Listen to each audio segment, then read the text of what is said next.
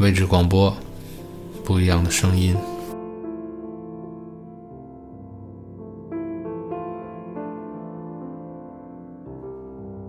这是一篇来自张爱玲的文章，题目叫做《爱》。这是真的。有个村庄的小康之家的女孩子，生得美，有许多人来做媒，但都没有说成。那年他不过十五六岁吧，是春天的晚上。他立在后门口，手扶着桃树。他记得他穿的是一件月白的衫子。对门住的年轻人同他见过面，可是从来没有打过招呼的。他走了过来，离得不远，站定了。轻轻地说了一声：“哦，你也在这里吗？”他没有说什么，他也没有再说什么。站了一会儿，各自走开了。就这样，就完了。后来。这女子被亲眷拐子卖到他乡外县去做妾，又几次三番地被转卖。经过无数惊险的风波，老了的时候，他还记得从前那一回事，常常说起。在那春天的晚上，在后门口的桃树下，那年轻人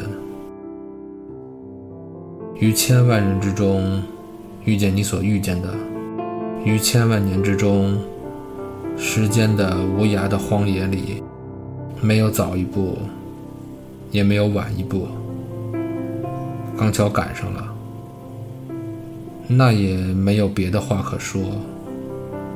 唯有轻轻地问一声：“哦，你也在这里吗？”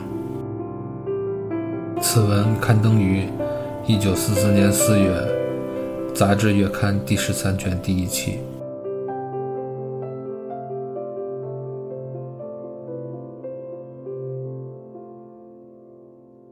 关于张爱玲，我只想说。在她生命中的最后二十年，张爱玲的生活日益封闭，家具衣物随买随扔，不断的搬家。一九九五年九月八日，中秋节的前一天，当警察接到邻居的报警，进入他的寓所时，发现他的尸体。已经开始腐烂，房间里保暖的日光灯还亮着，电视是关着的。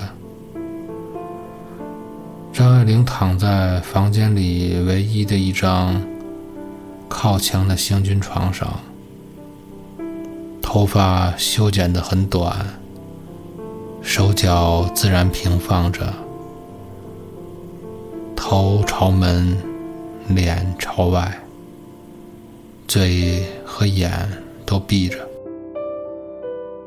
他身体瘦小，身着红色旗袍，旁边是一叠展开的稿纸和一支未合上的笔。